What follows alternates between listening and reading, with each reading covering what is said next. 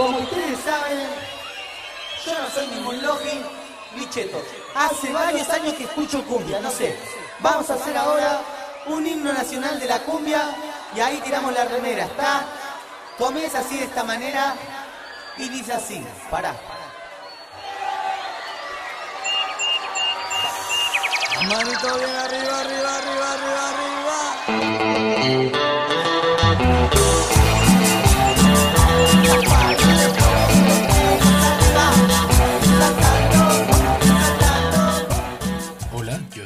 Oscar Criollo y esto es La Historia de.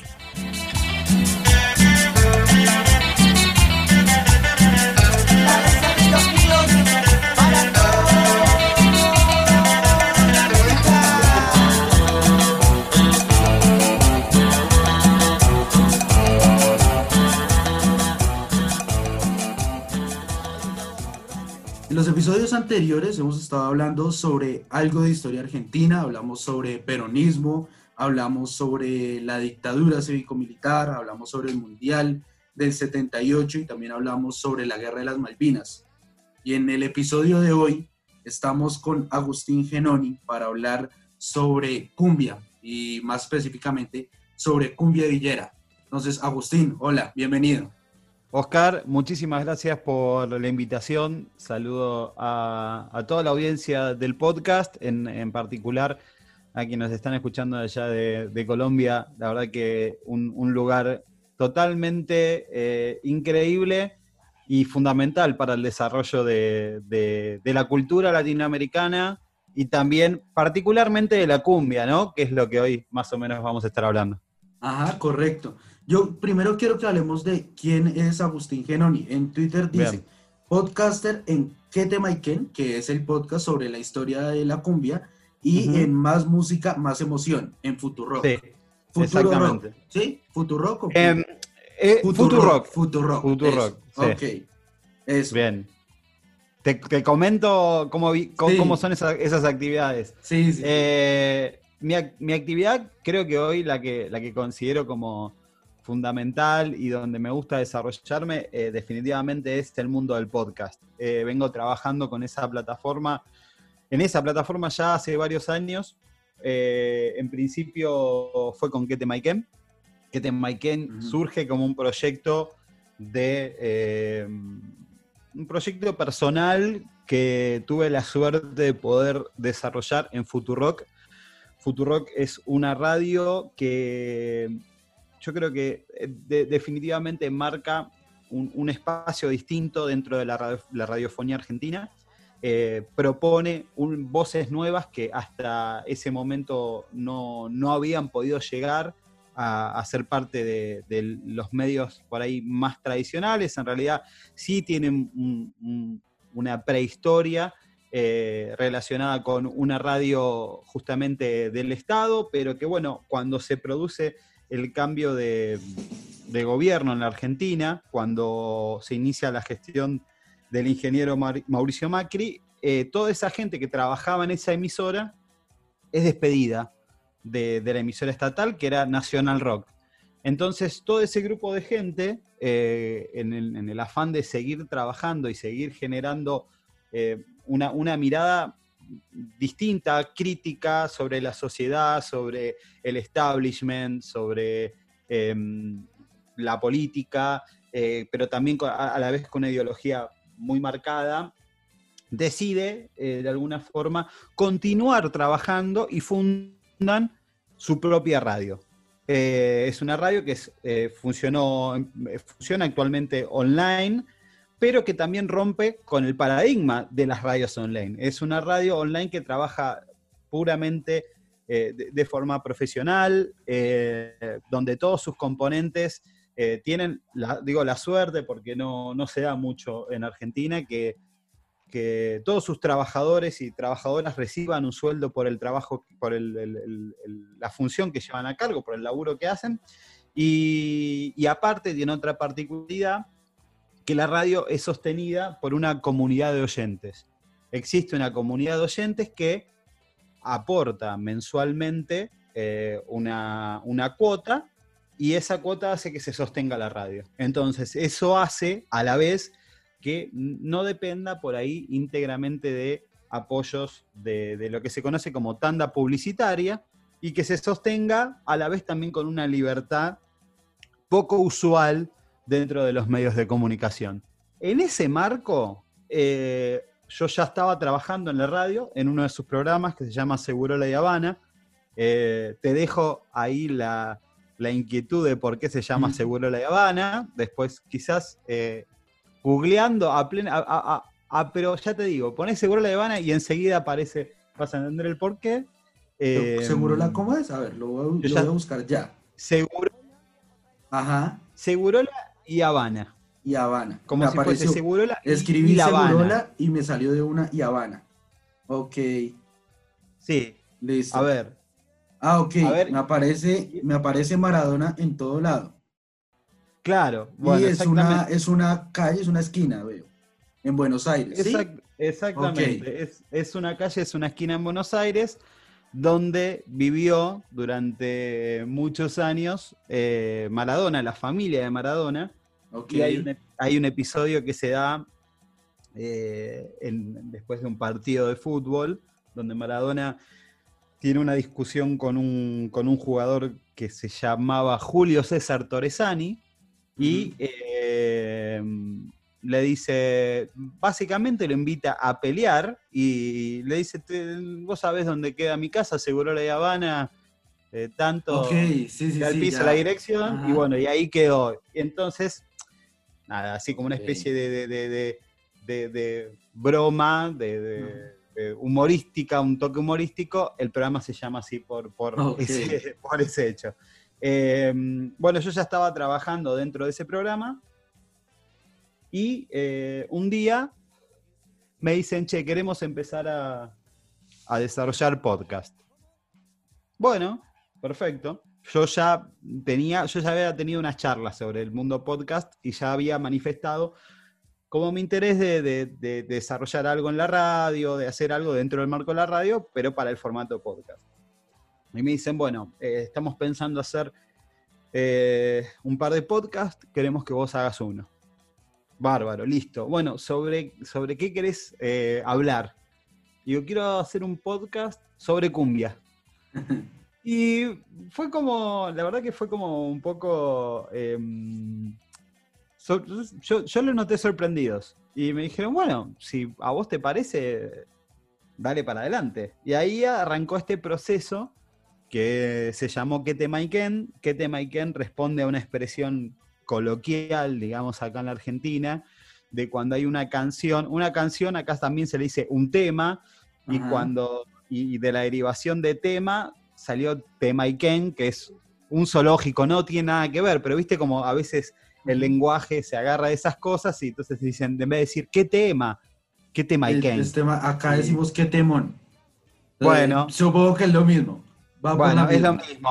Si allá hubiese habido, si allá eh, eh, existiera eh, un lugar que se llame ¿Qué tema quizás se podría usar como acá como la referencia. ¿Qué tema Ok, ok. si tenía la duda de por qué te qué Temaiken. Claro, claro. Si googlas Temaiken, posiblemente lo que vas a encontrar es una especie de fundación de zoológico que hay en, una localidad acá de, la provincia de Buenos Aires, en Escobar, pero que se transformó en una especie de neologismo para eh, decir, digamos, qué temazo, qué, qué temón. Ok, ok. Eh, bien, bien, bien. Y, como eso me parece que también tenía que ver mucho con, o sea, esa denominación a mí también me surge, digamos, por la, expresión que uno tiene cuando escucha determinadas canciones de cumbia o determinadas canciones inclusive de cumbia villera en un momento que eh, yo lo describo mucho como levantar los brazos, mirar arriba y decir, ¿qué tema en este? Bueno, eh, ese fue el sentido de, del nombre del podcast. Ahí, bueno, yo empecé a desarrollar el podcast, empezó a funcionar muy bien. La verdad que tuvo, tuvo un desarrollo increíble, tuvo una repercusión, pero eh, tremenda, no solamente en Argentina, sino en varios países de, Latinoamérica. desde Europa también me han escrito, desde eh, lugares insospechados, o sea, un día me levanté con mensajes de Australia, mensajes de gente que estaba en, Irán escuchando, o sea, cosas rarísimas, eh, así se dieron con, con qué tema y quién. Y entonces ahí yo empecé a trabajar, digamos, mucho con, el formato y derivó a que después de, bueno, un tiempo se acercara la gente de Sony Music Argentina y eh, me contactara para hacer un, me contactó para hacer un podcast. Me dijeron, bueno, nosotros queremos empezar a hacer un podcast, nos encantó la, propuesta que tema y Ken, obviamente queremos trabajarlo con los artistas que tiene, que tiene Sony, a lo que, bueno, obviamente me pareció muy buena propuesta. Eh, lo convoqué a, el que naturalmente es mi socio, que es eh, Fede Vareiro, con el cual venimos trabajando hace casi, van a ser casi 10 años juntos en proyectos de radio y otro tipo de contenidos. Y bueno, y ahí empezamos a trabajar sobre la propuesta de ese podcast que se llama Más Música, Más Emoción, que hoy tiene 12, 12 episodios, entre los cuales hemos hecho entrevistas desde Fito Páez, Lali Espósito, Dante Spinetta, Manuel Jorviller, eh, David Lebón, Soledad Pastoruti, bueno, un montón de gente de la escena de la música argentina y latinoamericana, y también inclusive tuvimos la suerte de entrevistar a chicos que están haciendo trap en, Chile, a gente que, digo, que, se mueve dentro de no solo un, estilo de música, sino, digamos, gente que recién empieza a trabajar y gente que tiene, como Fito Páez, 30, casi 40 años de carrera, eh, lo cual está muy bueno y también recomiendo mucho escuchar porque es un producto muy lindo. Y si escuchaste qué tema y quién, vas a ver muchas cosas en uno y en otro. Hay, hay, hay una matriz ahí. Me gusta, a mí qué, qué tema y que me gustó muchísimo y sé de otra gente acá en Colombia que también lo escuchó, o sea, conocidos. Y no, definitivamente es un muy buen producto. Los que están escuchando este podcast tienen que ir a escuchar qué tema y quién y, lo que está haciendo Agustín Genoni, que es la locura, es muy, muy, muy bueno. Gracias, Oscar. para mí e, eso es algo que, que, me, va, me va a sorprender siempre. Eh, que me digan, por ejemplo, que algo que yo hice en, en, un, cuarto en, el barrio de Almagro, en la ciudad de Buenos Aires, que está siendo escuchado por gente de distintas partes del mundo, por más que entiendo la dinámica de Internet y todo, eso nunca me va a dejar de sorprender, nunca, nunca, nunca. Es como que me parece increíble y, siempre hay como una especie de, de, asombro de ese niño que no puede entender cómo las cosas trascienden tanto. Digo, inclusive las fronteras y, demás. Eh, eso me parece espectacular, pero también tiene un punto muy importante, que la cultura latinoamericana eh, debe observarse también como, como, si bien con distintos matices, eh, es una. Y, y, nos unen un montón de cosas, nos unen muchísimas más cosas de lo que nosotros pensamos, de lo que nosotros pregonamos día a día y, es importantísimo. La música a mí en particular eh, con, Colombia me unió un montón, eh, inclusive yo creo que cuando tuve la posibilidad de visitar eh, Colombia, para mí también era la posibilidad de encontrarme con algunas cuestiones musicales que yo había indagado en, mi vida. y creo que a vos te pasaría lo mismo si estuvieses acá en Argentina. Tal cual, tal cual. A mí algo que me conecta mucho con Argentina es justamente la música. Entonces, y pues porque la música es todo, es para mí la música es justamente eso que hace que nos unamos entre, entre distintas regiones y no solo también a los, en los países, sino dentro del mismo país uno se puede unir con otra región mediante la música y eso es algo que me parece maravilloso. Sí, sí totalmente, coincido 100%.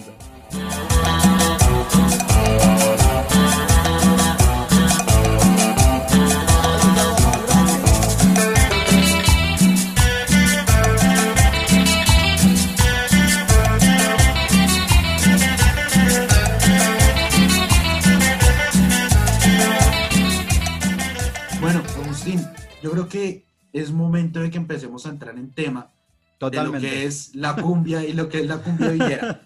Pero antes de entrar, bueno, ya escuchaste algunos episodios y te diste cuenta que este podcast también va muy hacia el lado político, porque a mí me encanta la música, el fútbol y la política.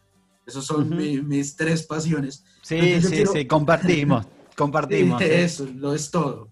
Entonces, Lamento, lamento, me parece que sos, sos de, de la América de Cali, yo soy Ajá. de River. sí, Lo no, lamento muchísimo. ahí ya Eh, estamos mal, ahí ya estamos Si, muy si mal. querés eso, lo dejamos, lo dejamos ahí en suspenso. Que que- he, he te- he tenido grandes alegrías con ustedes, así que no, Nosotros dos tristezas, pero tristezas duras. Sí, Duras, duras.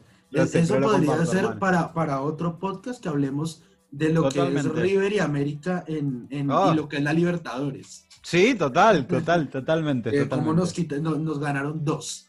Es que no fue una, fueron dos. Fueron dos, fueron dos. Dos, y la segunda, entonces- y, y no quiero, no quiero irnos del- mucho de la cumbia, pero que bailé sabroso en la segunda, ya era un poquito más grande y ya recuerdo eh, festejos y todo, así que bueno, en algún momento lo vamos a hablar. Me gusta, me gusta que hablemos y hablemos de, de Oscar Córdoba y de Hernán Crespo, Sí, para ponerme aquí a sí, llorar. totalmente, totalmente. Y puedo decirte otros jugadores más, me los acuerdo a todos, los de, los de la América. de Estoy Cali. seguro que sí. Pero bueno, hablemos, yo quiero que iniciemos hablando de, Sí. o sea, si hablamos de cumbia villera, pues es la cumbia de la villa, pero Ujú. ¿qué son las villas? Cuando, digamos, cuando yo hablo acá en Colombia de qué son las villas, yo digo, es, imagínense, las invasiones, las comunas, o sea, los barrios Claro, más marginados de las ciudades. sí. Pero entonces, Sí. ¿cómo nacen esas villas? ¿Qué son las villas en Argentina? Las villas de Sí, bueno, sí, sin tratar de, de- de desarrollar mucho el, aspecto sociológico, que por ahí no es tanto mi campo, lo que yo te puedo decir es que son como eh, lugares en los cuales, ubicados geográficamente eh, siempre eh, cercanos a las grandes urbes, pero que justamente de alguna forma son como los, los lugares donde las urbes eh, no miran o quieren dejar eh, a sus espaldas, ¿no? I- inclusive, eh, hasta en el sentido literal, están ubicados en lugares que, que justamente em, muchas veces se los quiere ocultar. La, clase, la clase trabajadora, proveniente sobre todo de- de- del resto del país, que se acerca a la metrópolis, sobre todo dentro, o sea, con, con- con las primeras venidas en los años... Bueno, yo vi que vos eh, estuviste hablando sobre el peronismo, inclusive en, Sí. el, en el podcast, eh, pero digo, hay, hay todo un, un desarrollo justamente convocando a las grandes masas de trabajadores a, a- a los centros metropolitanos y eso también fue configurando distinto digamos, la urbe y sobre todo con la gente de menos recursos que tuvieron que formar estas especies de asentamientos en los cuales, bueno, er- eh, realmente hoy existe actualmente una, un un panorama que es a veces bastante desolador, por momentos que se intenta eh, tratar de integrar eh, con las denominadas urbanizaciones de las villas en las cuales me parece una palabra a veces como media, no sé, me- me- me- me- ah, trato de alejarme un poco porque uno dice la urbanización de una villa sería como que le lleguen los servicios básicos, o sea, y los servicios básicos, que es el agua, que es la luz, que es todo eso, es como los derechos que, tiene, que tienen las personas. Entonces, Ajá. llamarlo urbanización por momentos es como, bueno, no, es lo que tiene que hacer el Estado. Las villas son esos lugares donde hoy eh, eh, se encuentra la gente que tiene menos recursos y, la gente que de alguna forma también está eh, estigmatizada en la sociedad por ese origen en esos lugares. De ahí la villa, los villeros y, sin alejarme demasiado de, la temática, también la denominación cumbia villera trae consigo una discusión, una discusión que tiene que ver justamente si era algo estigmatizante llamarla de esa forma o si eso adquiría un carácter eh, identitario, si le da una identidad mucho más fuerte. Bueno, e- eso es otra de las, de las cosas que nosotros hablamos en el podcast, pero, pero que sí, tiene que ver con eso, tienen que ver con esos lugares y en esos lugares eh, yo sitúo dentro del podcast un, un epicentro que se da por ahí en, en- en la zona norte del Gran Buenos Aires.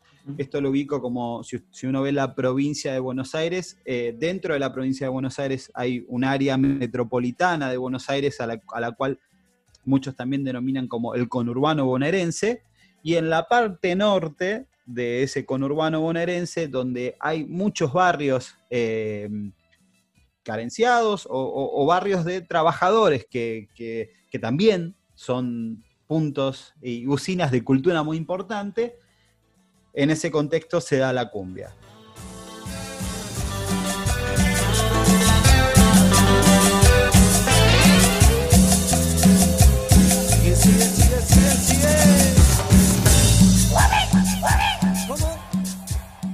Cumbia Villera la denomina una...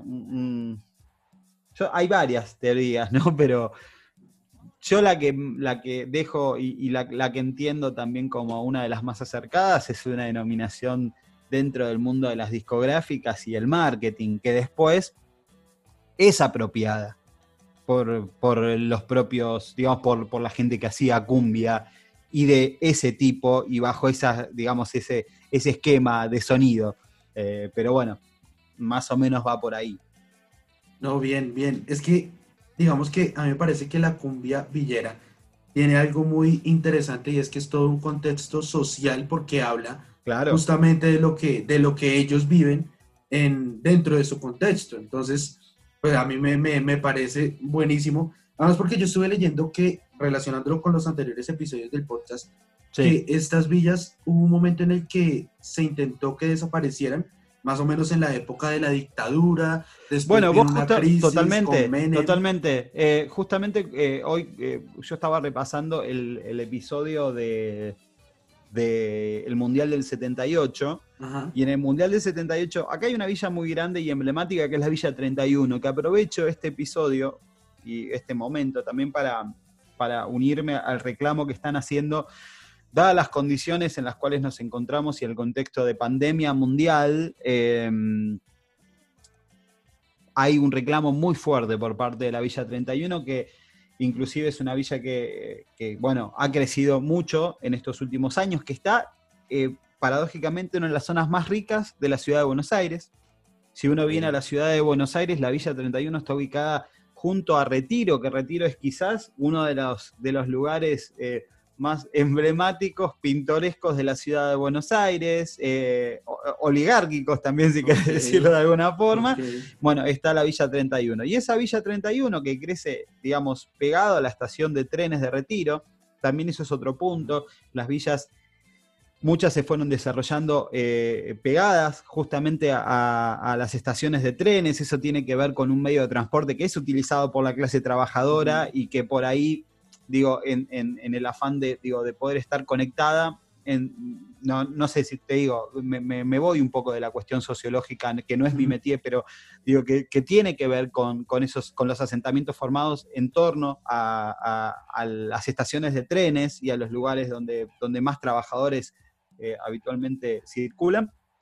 Eh, esa villa en el año 78, eh, bueno, se hablaba hasta de un, paredón, un paredón que, eh, eh, digamos, tapara la vista, esto a sentido literal lo hablo, ¿eh? Tipo un muro de eh, Berlín. Un muro para tapar ese lugar para que justamente toda la gente que venía a ver el mundial, gente que, digo, bueno, sabemos lo que mueven los mundiales, no solamente, digo, estos últimos, digo, desde sus comienzos, no vea ese costado de la ciudad de Buenos Aires. Y en lo que vos hacías hincapié en, el episodio, en esta cuestión como de eh, la importancia del qué, qué, va a decir la comunidad internacional, de qué van a decir, como bueno, también tapar eso. Hoy se sigue haciendo, hoy la Villa 31, por ejemplo, tiene... Eh, estuvo varios días sin los suministros de luz y sin suministro de agua, en un contexto de pandemia muy difícil. Entonces vos imaginate que hoy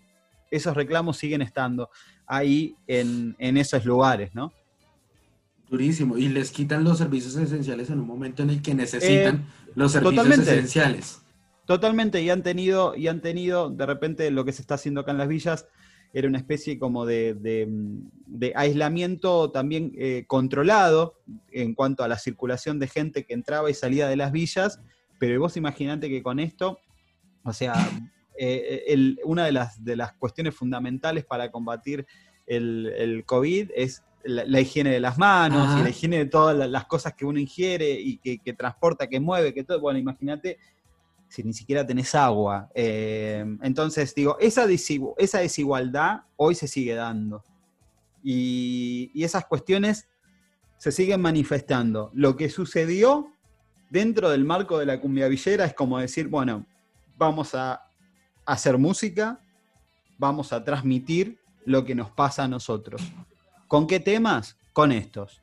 Con los temas, digo, que, que- que- que la gente va, va, va viviendo dentro del contexto, no solo del barrio, sino también extendido, digo, porque no es solamente lo que le pasa dentro de las villas, es lo que le pasa a un montón de gente y era lo que le pasaba a un montón de gente. Pero bueno, tiene como epicentro esto, lo que empieza a suceder dentro de los barrios. Y, la cumbia villera apunta ahí. Lo que no hacía la cumbia, digamos, a diferencia de lo que no hacía la cumbia años anteriores, en lo que por ahí se denomina como la cumbia romántica, donde eh, la mayor cantidad de canciones estaban dirigidas hacia el amor, donde la, la- cuestión eh, era como muy eh, metafórica, muy, viste, como para contar que alguien consumía algún tipo de droga, se decía como, se daba toda una vuelta y era una canción súper polémica. Eh, si, es que, si es que había una o dos, bueno, la cumbia villera redefine todo eso y lo hace distinto y, y- y empieza a hablar con un lenguaje mucho más directo de las cosas que pasan y que suceden en las villas. La, la cumbia villera es casi que el rap en Estados Unidos, es ese grito de una clase obrera, una clase trabajadora para contar Total. lo que está pasando. Pero entonces sí Total. quería em, que empezáramos a hablar justamente desde eso, de lo que era antes, o sea, como la proto cumbia villera, no sé cómo llamarlo, Sí, o lo que era antes Sí. de la cumbia villera. Digamos, yo he escuchado a claro. los Palmeras, pero los Palmeras no es cumbia villera, es cumbia No, santafesina, ¿cierto? es santafesina. Santafesina, sí, Claro. que- y, Ujú. ah, Sí. bueno, ahorita me acuerdo que en la Sudamericana el año pasado tocaron, que Colón estaba en la final Totalmente. y tocaron y eso Totalmente. fue súper emocionante. Fue la, fue la canción, y la canción que cantaron fue la canción creo que, que- que más pegó en este verano y en los últimos meses de calor, fue eh, Aea, yo soy sabalero, Sabalero. Ah, sí, sabalero, sí, sabalero. sí.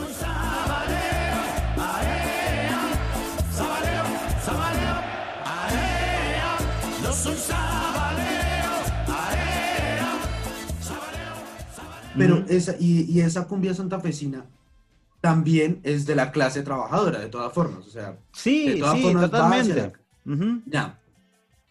Después entonces está Amar Azul, pero Amar Azul Claro. ¿es cumbia villera o es otro tipo de cumbia o qué es Amar Azul? Pues yo me acuerdo Eso- que yo, yo escuché a Amar Azul la primera vez y yo dije, esto suena muy cumbia villera, pero no siento que sea cumbia villera. ¿Qué es? Bueno, eh, Amar Azul me parece, creo que es, eh, eh, yo en el, en el podcast lo denomino como si hoy nosotros vivimos en una especie de, de mundo globalizado y de redes sociales, usando Instagram, Facebook, Twitter, y tiene que mirar un poquito más atrás y decir, che, más o menos por dónde arrancó todo esto, Ajá. cuándo empezamos a hacer todo eso, y uno dice, ah, y estaba el fotolog.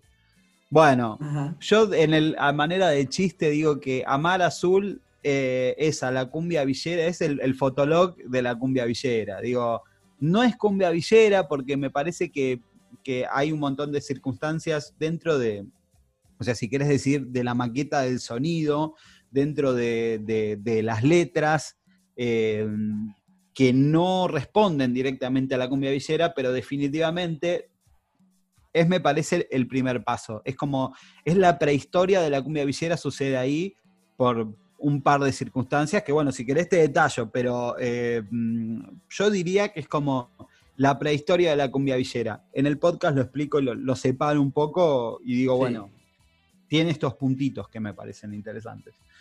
Y de, y de Amar Azul salen entonces Gonzalito Ferrer Claro. y Pablito Lescano también hacía sus cositas en Amar. Azul, ¿cierto? Exactamente, exactamente.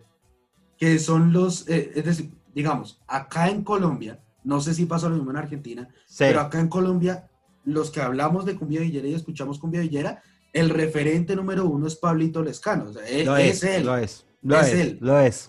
Lo es, Es lo es, como lo es el- acá, el allá, en todos rey. lados. Sí, tal cual. Lo es, lo es.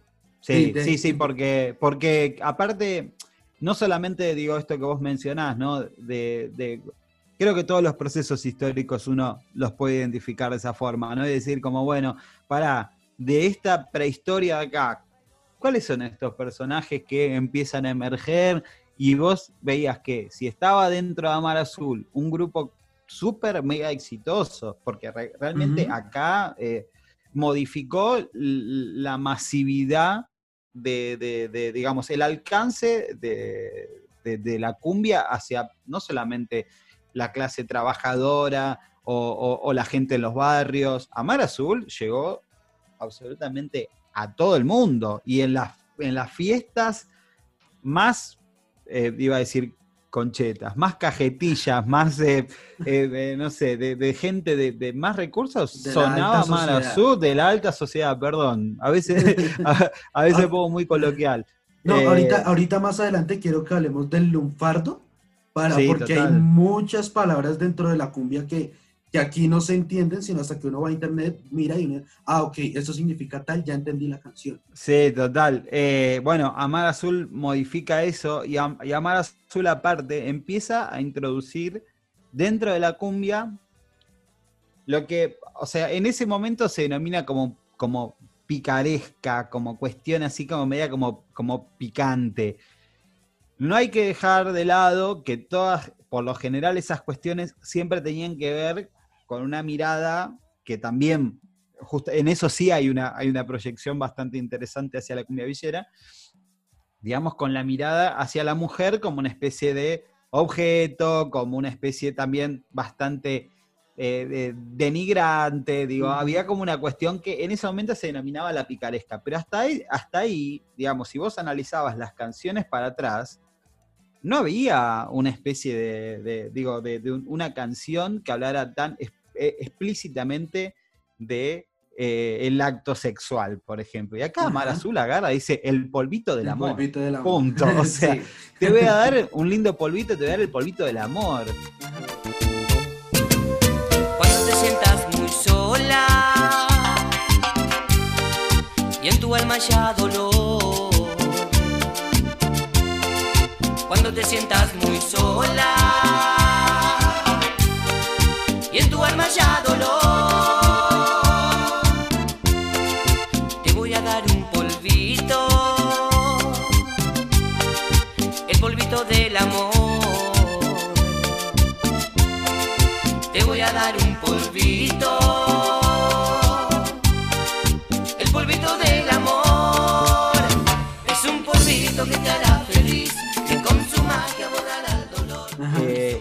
y, ahí empezó, o sea, y eso fue como eh, la punta del ovillo. Después ya, después ya de- decían de todo, ¿no? Pero eh, de las primeras canciones que, que- llegaron tenían que ver con eso. Y dentro de esa, de esa mecánica, dentro de esa dinámica eh, musical que tuvo Amar Azul, hay, dos, hay una persona muy importante que es Gonzalo Ferrer.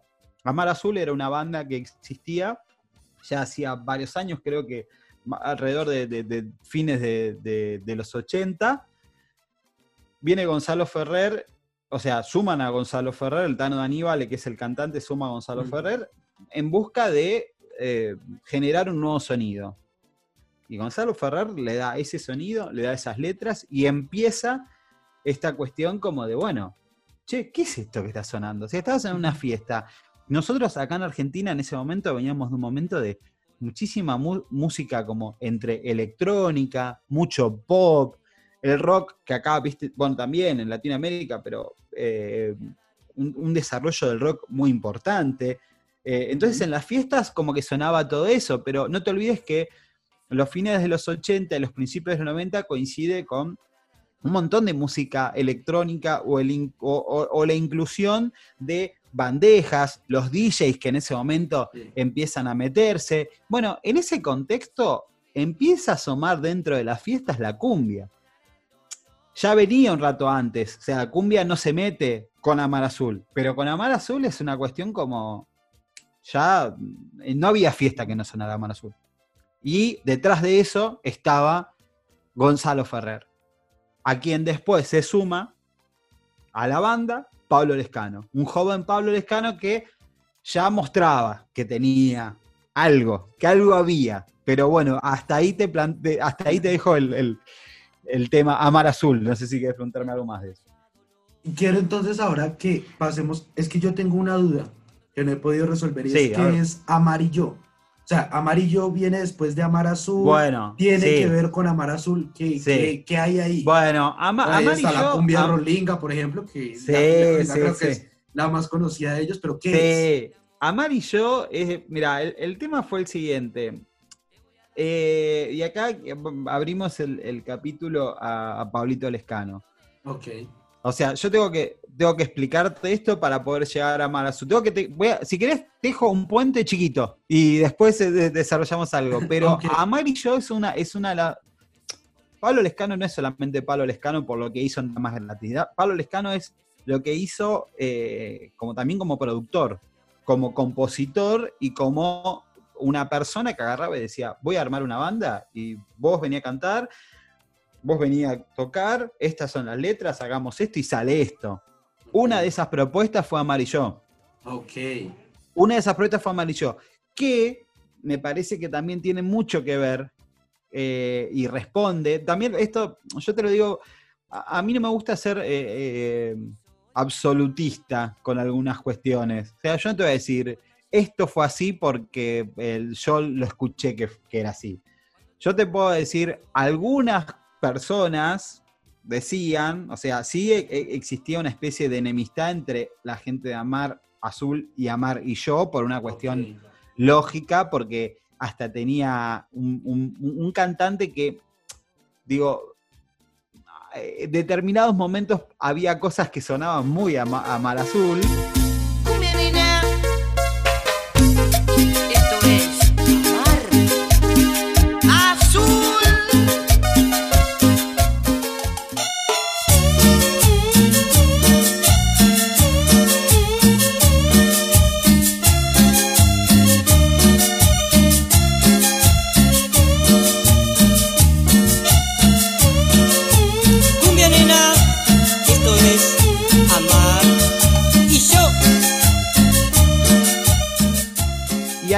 Me parece que tiene que ver con una bronca que había también entre Pablo Lescano, Amar Azul, y como, bueno, listo, yo no estoy más en la banda, eh, voy a hacer un producto parecido, similar, que va a sonar parecido, que se va a llamar similar y que va a ser, va a intentar ser mejor, no sé, digo, no, no- no sé si tiene tanta comparación uno con el otro, pero digo, que va a, a- a- sonar y que va a sonar bien. Y entonces, una de las cosas dentro de todo lo que produjo Pablo Lescano es Amarillo.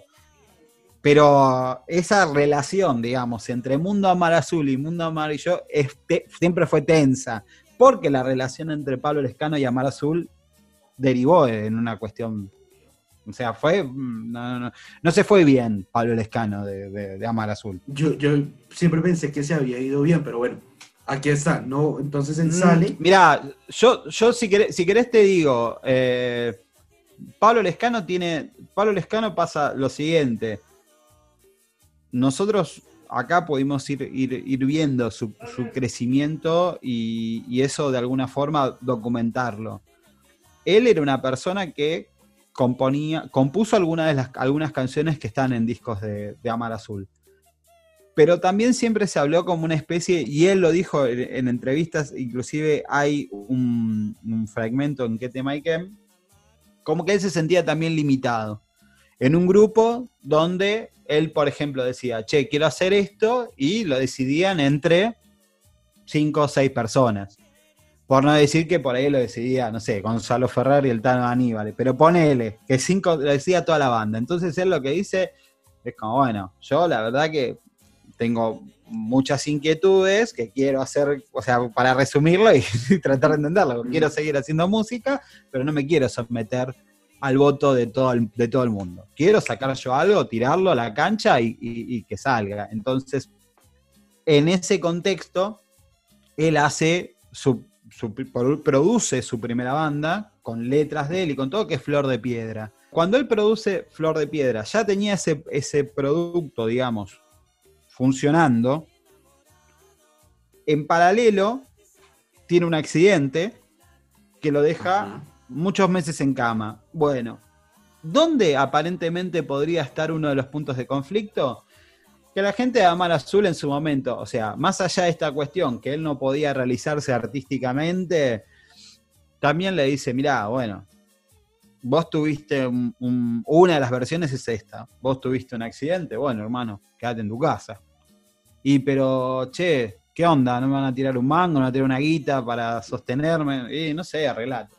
Esta es una de las teorías por las cuales termina todo de una forma, digamos, más bien tensa, ¿sí? Más allá de que él empieza a hacer otras cosas, pero la, la- la separación con Amar Azul también se produce en el contexto de Pablo, del accidente de Pablo, eh, que también, digamos, se da en paralelo con el momento que él empieza a sacar cosas. Entonces me parece como que fue una suma de partes que hicieron que esa relación no, no, no termine bien. Y de hecho, vos fijate, me parece como Amar Azul una de las bandas más importantes de la cumbia argentina, ni hablar de la referencia que es Pablo Lescano, y sin embargo nunca tuvieron un, un cruce eh, público de bandas, como de compartir un escenario, o inclusive nunca hubo una referencia en ninguna nota de las Mm. cuales le hacen a la gente de Amar Azul.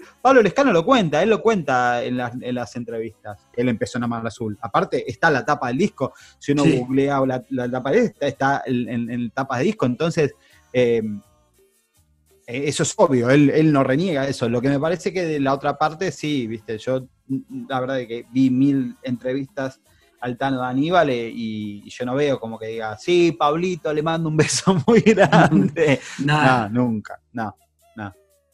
Y entonces, Pablito tiene su accidente, eh, estaba en ese momento con Flor de Piedra o, o empieza a producir todo Claro. esto y después empieza a más gratis. Y todo esto, él inspirado mucho en dos minutos, que es punk rock. Claro. ¿Cuál es esa conexión entre Pablito Lescano, Damas Gratis y Dos Minutos? ¿Y cómo llega Pablito Bien. Lescano a ser lo que es, lo que conocemos hoy como Pablito Lescano? Bien. Bueno, lo- lo- lo- yo creo que, a ver, esto siempre también todo a, a título, a título personal, ¿viste? A Ujú. mí si hay algo que, que me, me- me une a todo esto eh, fue haber vivido esa época. Y haberla vivido desde un lado donde la cumbia se movía y transcurría y se desarrollaba y se escuchaba. O sea, eh, yo no llegué a la cumbia villera 10 años después, ¿me entendés? O sea, yo en ese momento eh, eh, escuchaba otra cosa hasta que vino esto y, y de repente un grupo de amigos me dice, che, boludo, mirá, fuimos a bailar a tal lado y escuchamos esto. Mi primera reacción fue, pero ¿qué es eso, boludo? ¿Qué, qué, qué- qué estamos escuchando? Y después lo empezamos a escuchar. Eh, eso ya, ya te digo, fue año 99 cuando sale Flor de Piedra.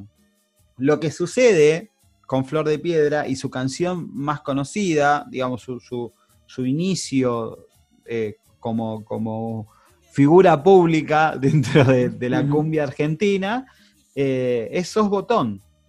Y Sos Botón es una canción que básicamente eh, le hace eh, un- un- una persona a un amigo que ahora es policía. Sufre por hacerte policía.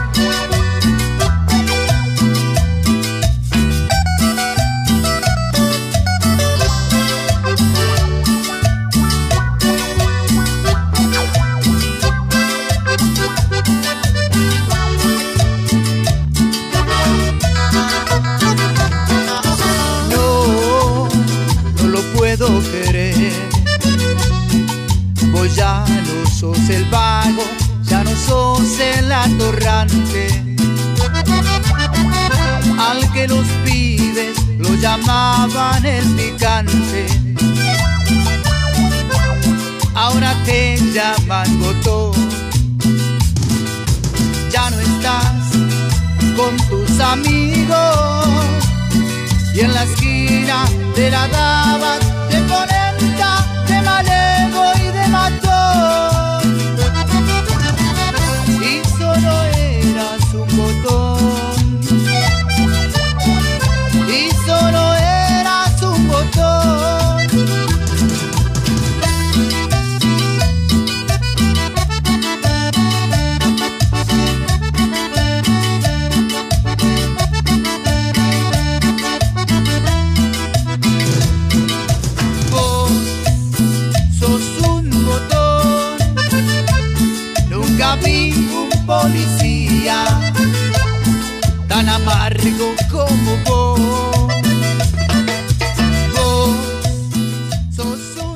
esa misma historia, ese mismo correlato se da en Ya no sos igual, la canción de dos minutos que está en el disco Valentina Alcina, que es el primer disco de dos minutos.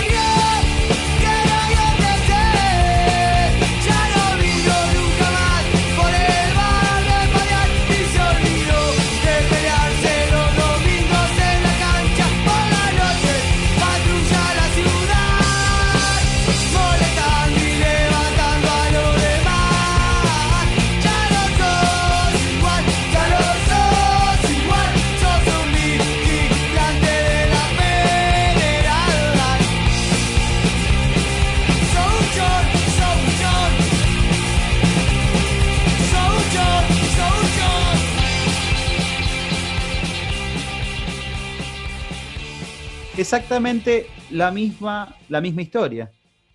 Eh, sos botón, dice, no, eh, no lo puedo creer, vos ya no sos el vago, ya no sos el atorrante, eh, al que los pibes lo llamaban el picante, eh, como diciendo, nos traicionaste, ahora te llamas botón, ya no estás con tus amigos, y bueno, y ya no sos igual, es, es lo mismo.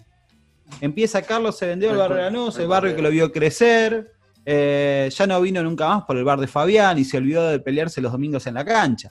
Por las noches patrulla la ciudad. Es exactamente lo mismo. Entonces lo que, lo que contaba Pablo Lescano es, a ver, yo veía cómo el punk rock, dos minutos, hablaba de lo que sucedía y no veía que ese- eso mismo eh, estuviese pasando con la cumbia. Entonces, ¿por qué yo no le voy a hacer una, una, una canción que cuente eso? Y, cuando a mí me dicen por ahí esto de eh, el rap es como el, el- el- el correlato de, de lo que es la cumbia villera, yo creo que hay distintas, distintas cuestiones. Sí, es comparable si uno decimos, bueno, lo que sucedió en Estados Unidos entre la década del 70, 80, 90, pero acá la- el rap tuvo otra expresión. En Latinoamérica, eh, sacando alguna- algunas eh, excepciones, eh, tuvo otra expresión. Acá en la Argentina particularmente, voy a hablar acá en la Argentina porque digo, también puede ser, no sé, que me digan, "Ve, pero para, control machete, bueno, igual hay, varias bandas que, rap fuerte que, que sí hab- hablan de, de- de cosas, pero acá en la Argentina las bandas de, de rap iban por otro lado. Eh, y los que sí hablaban de las cuestiones que pasaban bien en el barrio, era la gente que hacía el denominado. no- yo- nosotros decimos pan rock, no punk rock. El pan rock. Es decir, fuese o como pan y rock. El pan rock. El pan rock era el que acá hablaba de eso.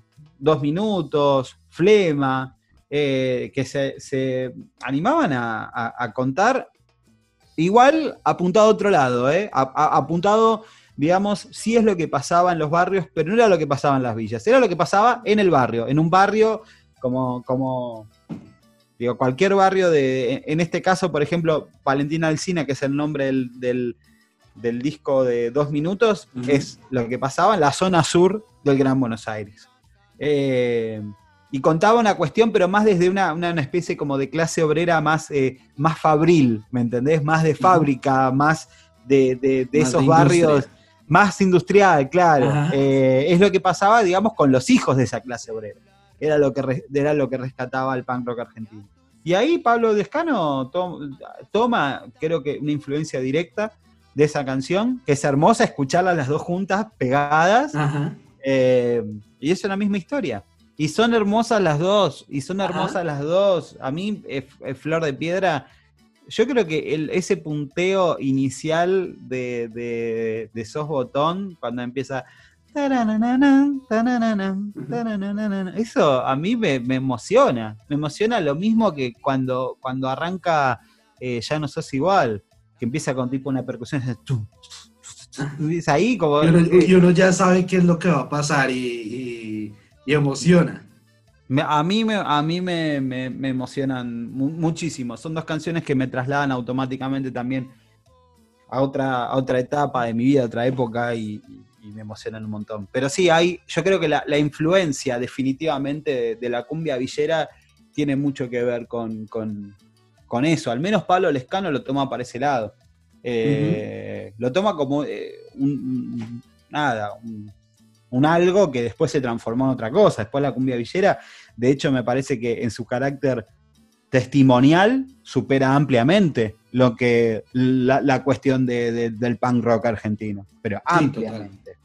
Pero de todas formas, Damas Gratis, después viene Yerba Brava, eh, está Metaguacha, pero tiene unas Sí. letras que hablan de la villa. Digamos, eh, Sí. Metaguacha tiene Alma Blanca, que, es canción sotes de Bueno, y a- totalmente. Y- buenísima. Y aparte, y aparte, Metaguacha eh, mete también otros ingredientes. Y cada uno metía un ingrediente distinto. Ajá. Y inclusive Metaguacha mete, un- mete, mete, la un- una, una, una cuestión que está por ahí a veces como no, no tan unida a la cumbia que es la cuestión de la fe de las personas. Correcto. Sí, pero habla De la fe de lo- las personas y habla de los peregrinos que van a, que, que ha- hacen su camino habitual acá en, en Buenos Aires y en toda la Argentina, porque vienen de todos lados, que peregrinan a la Virgen de Luján. Y lo nombra en una canción.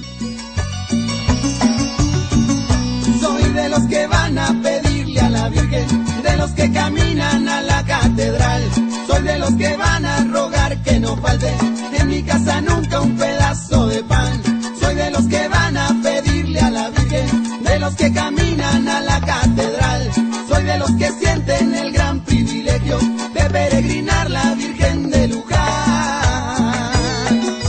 Y eso también es una cuestión que justamente, vos, fijate, el carácter de la cumbia villera, de retratar todos los puntos, que hasta eso incluye. ¿Me entendés? Que uno puede decir como, uy, bueno, la iglesia católica y toda la mierda que puede llegar a ser la iglesia católica y significar para un montón de gente, pero en los barrios re- tiene una presencia y representa algo. Entonces, está también. Y, me parece, y a mí me parece grandioso por eso. Y cada uno también metes, va metiendo así como sus cositas y, y- y va dejando algo. Y hablando de, de cómo van metiendo sus cositas, me parece que de todas formas esta, estos grupos, bueno, Damas Gratis después tiene una- unas letras fuertes, Yerba, Sí. Brava, Yerba Brava habla mucho de la cancha, pero llegan los pibes chorros hablando Claro. de, Oh, de lo que es la violencia, lo que es Sí, la sí, sí, sí. delincuencia, bueno, eh, un tema. Los pibes chorros también ayudan a que haya como esa estigmatización a la cumbia villera de- por hablar tan de frente de lo que se vivía en las villas como tal. Mira, el tema de pibes chorros me parece que hay, dos cuestiones eh, importantísimas. Como todo, eh, to- to- toda, digamos, toda, toda cuestión cultural va tomando como distintas, distintas formas. Y en la medida que transcurre cierto determinado tiempo, en la música eh, se intenta buscar como ir un poquito más allá, ¿viste? Cuando ya hay algo que está, no digo agotado porque no está agotado. Aparte, eh, Oscar, hablemos esto concretamente. La cumbia villera, y, y- y me parece que el epicentro y el desarrollo más fuerte lo tiene nada más que en cuatro años, cuatro o cinco años, ¿me entendés? No es que vos me. A ver, no. Eh, esto pasó durante una década, dos décadas. No, no, no. O sea, entre el 99 y 2005, 2004, 2005, ahí se ubica el fuerte de la cumbia villera. Después, obviamente, va cambiando. Y me parece que Pibes Chorros, eh, hay una cuestión también que tiene que ver con, con- con las discográficas, que no lo puedo dejar de lado antes de hablar de Ok. Pibes Chorros. Pibes Chorros es una banda que también es respuesta de eh, una de las discográficas más importantes de cumbia en la Argentina, que es Magenta. Magenta no tenía un peso muy fuerte dentro de la cumbia villera. Entonces Magenta también se ve la necesidad de generar algo, eh, aparte de DBN, que DBN era la distribuidora Belgrano Norte, que era las que tenía el resto de la cumbia villera, Magenta dice, bueno, acá de alguna forma también intenta patear un poco todo. Pibes chorros, o sea, ya eh, el, el- el nombre de la banda ya te indica que había una cuestión que venía a patear todo. Ajá. Pibes chorros, o sea, pibes chorros, ¿viste? Tipo, los pibes chorros, los pibes que, ¿Qué eh, son- eh, chorros salen a para- afanar, que salen a robar. O sea, somos. eso. acá en Argentina, los pibes chorros son la denominación que se le da a los, lo- lo- los chicos, los jóvenes sobre todo, que salen a robar, los pibes chorros. Entonces ya directamente va a fondo, o sea, ya arranca desde el vestuario 1 a 0 con un, con un nombre totalmente demoledor. Y después me parece, mirá, yo, yo reconozco esto muy, muy a, a- al- a- a título personal, ¿no? Eh, en cuanto sobre todo a, mis- a- los gustos musicales. Pero si vos hablás de, de un representante, definitivamente eh, una referencia, hablas de Palo Lescano. Ahora, a mí, dentro de la cumbia villera, te vuelvo a hacer otro paralelismo. Si existe un, un- un Led Zeppelin en el rock, que vos digas, escuchá, o sea, escuchá esto, o sea, esto es rock, y, y le das, no sé, le das play a, a rock and roll de, de Led Zeppelin. Si vos venís y me decís, Agus, poneme, poneme una buena cumbia villera, bueno, pará, después te cuento todo, pero primero yo te pongo Pibes Chorro. Y te pongo, y te pongo Sentimiento Villero, la canción Sentimiento Villero. Esa es la canción que yo justamente elegí para iniciar, para arrancar el podcast. Claro, Em, con la que inician to- todos los total. episodios. Eso para mí, eso es cumbia villera.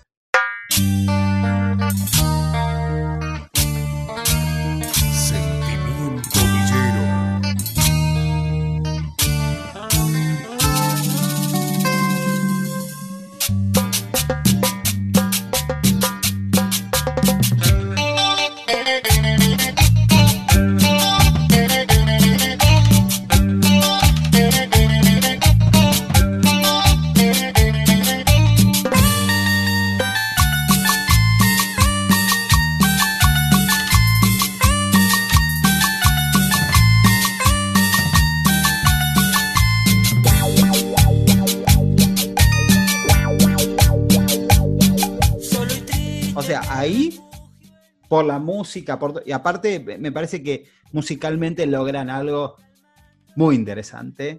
Eh, y, y sí, y redoblan la apuesta en absolutamente todo, en todo. O sea, si, si, si Damas Gratis iba hasta hacia un lugar con respecto a qué decía de la mujer, Ajá. Vive Chorro, dice, lo redobla. O sea, le dice, o sea, directamente le dice puta, le dice eh, limpiate la, bo- el- el- la, la baranda leche que largás, digo, Ajá. todo, o sea, no tiene una concesión, redobla todo.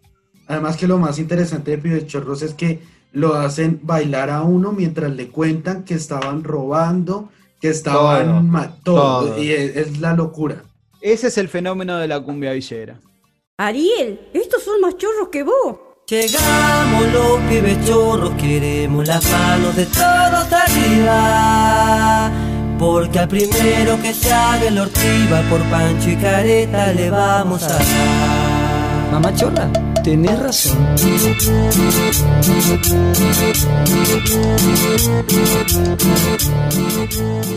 Ese es el fenómeno de la cumbia villera. Ese es el fenómeno que me parece que también tendría que haber. Yo no lo puedo hacer, porque no soy ni sociólogo ni, ni, ni psicólogo, pero tendría que, creo que en, en un, en un paso siguiente, en gente que lo puede llegar a hacer, es qué es lo que produce, digamos, eh, estar eh, cantando o bailando una canción en la cual vos eh, decís, llegamos los pibes chorros, queremos las manos de todos arriba, cuando justamente eso es lo primero que hacen lo- los pibes chorros cuando entran a robar un lado, queremos las manos de todos arriba. O sea, un Y juego con esta cuestión de... eh, que, que sea eh, el, el primer eh, se se llama los pibes chorros, que las manos de todos arriba. Eh, Porque el por- primero, por- primero que se haga el, diva por Pancho y Careta, eh, Le vamos a se dar. vamos a dar. Ajá, Eh, tipo, y eso es, le vamos a pegar un tiro. ajá. Y uno ¿Qué está canta y, uno, y uno levanta los brazos y esa sensación que te decía, como levantando los brazos, Ajá. agitando acá, disfrutando eso. Eh, y bueno, eh, hay algo también ahí que, que sería interesante. Yo creo que muchas veces las canciones, mira, eh, acá hubo una, una, una apuesta muy fuerte contra la cumbia villera por, por este carácter por ahí de, de- de decir estas cosas en lo que se denominó como una especie de incitación a la violencia, al consumo de estupefacientes. Yo la verdad que muchas veces eso no, no lo veo tan, tan así, ¿me entendés? Porque vos estés cantando una canción que decís que, va, que, que dice que va a robar, que vos digas, bueno, ahora me dan unas ganas de salir a robar, me dan unas ganas de cosas. No, no, no lo sé, yo, yo no, no, no lo veo, no lo veo de esa forma, como si tampoco el día de mañana eh, empiezo a escuchar. Lo que pasa que ahí también corre la estigmatización, ¿no? Entonces como tipo, ah, estos son, esto, bueno, eh, Pipi Chorro juega mucho con eso. Ariel, estos pibes son, estos son más chorros que vos, Que mamá vos. chorra, tenés razón. Eh, como tipo, hay toda una estigmatización, una, una estigmatización, uy, perdón, una estigmatización muy grande, eh, sobre todo porque es una canción que proviene de eh, ese sector de la sociedad. Que seguramente si viene, o, si viene otra canción de otro sector de la sociedad por ahí, más pudiente, que dice voy a ser un millonario y, voy a vivir una vida en yates y cosas, nadie diría como, oh, qué mal, qué, qué, no sé, qué apología a ser un, un oligarca, garca de mierda, no sé, ¿me entendés? Pero bueno, eh, no sé, a mí me divierte o no me divierte, la consumo o no me consumo, o no la consumo, no sé, yo no creo que tenga como un impacto tan, tan, tan grande, ¿me entendés? Y- pero ha sido materia de, de debate. Inclusive el, hoy Al- Alberto Fernández, que es el presidente de la Argentina, que es una persona con la que yo puedo coincidir y coincido en un montón de cuestiones políticas y, y me ubico dentro de ese arco eh, eh, político, en, el, en el momento del surgimiento de la cumbia villera no, no estaba a favor y se expresó públicamente en contra de la cumbia villera. Ok. Pero bueno, eso también lo cuento en el podcast. Eso está. Es que, es que, que tienen que ir, que ir a escucharlo. Agustín, muchas gracias por este, esta primera parte de este episodio de la historia de la cumbia, la cumbia villera. Y nada, nos vemos en el siguiente episodio para continuar con esto. Gracias, Oscar. Gracias a vos y a toda tu audiencia. Llegamos los pibes chorros, queremos las manos de todos arriba. Porque al primero que se haga la ortiva por pancho y careta le vamos a dar.